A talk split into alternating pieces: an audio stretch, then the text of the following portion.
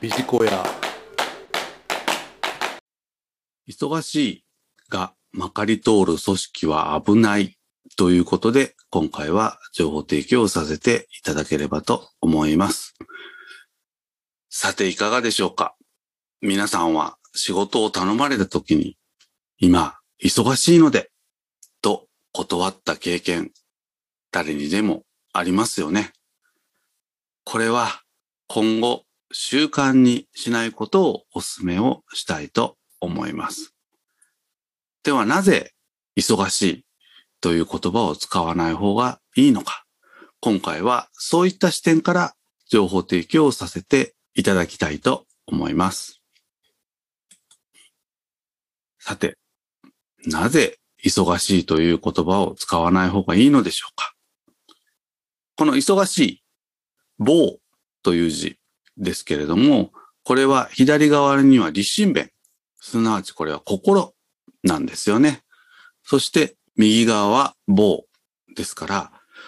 この忙しいという言葉は実は心が滅ぶイコール思考停止状態を告白をしているのだと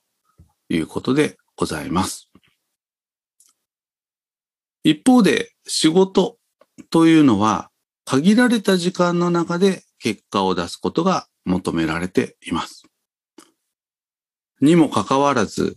私は優先順位がうまくつけられていないんだということを忙しいという言葉を使うことで告白をしているのと実は同じだということです。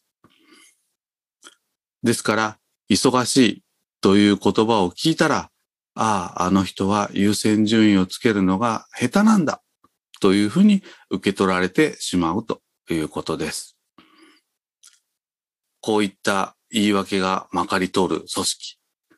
危ないと思いませんか？では、この忙しいを口癖にしないためにどんなことができるのか？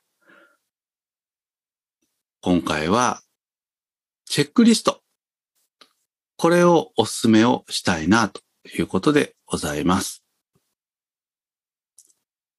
最初のステップとして、毎日仕事の優先順位、これを決めてその通りに仕事を行うという意識を持ちましょう。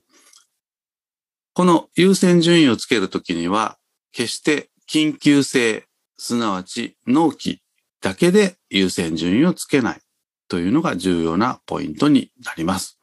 多少納期が先であるとしても、重要なことを常に意識をして、総合的に優先順位をつけましょう。そして、チェックリストに今日やるべき仕事、あるいは今日やりたい仕事、こういったものを書き出した上で、終了マークですね。あ、この仕事終わったという時に終了マークをつけていくと、アドレナリンが出るらしいです。すなわち、小さな成功を積み重ねることで、気持ち的にも上昇をしてまいりますので、ぜひこのチェックリストを活かしていただきたいなということでございます。まとめになりますけれども、タイトルにあります通り、忙しい。これが言い訳としてまかり通ってしまう組織というのは、中長期的に見たときに成長していけるかというと、残念ながらそうとは言えないというふうに言ってもよろしいかと思います。ぜひ私たちマネージャーは率先して仕事の優先順位をつけ、その通りに仕事を行っていきましょう。以上、忙しいがまかり通る組織は危ないということで情報提供させていただきました。ビジコヤ、ビジコヤ、ビジコヤ、ビジコヤ、ビジコヤ、ビジコヤ、ビジコヤ。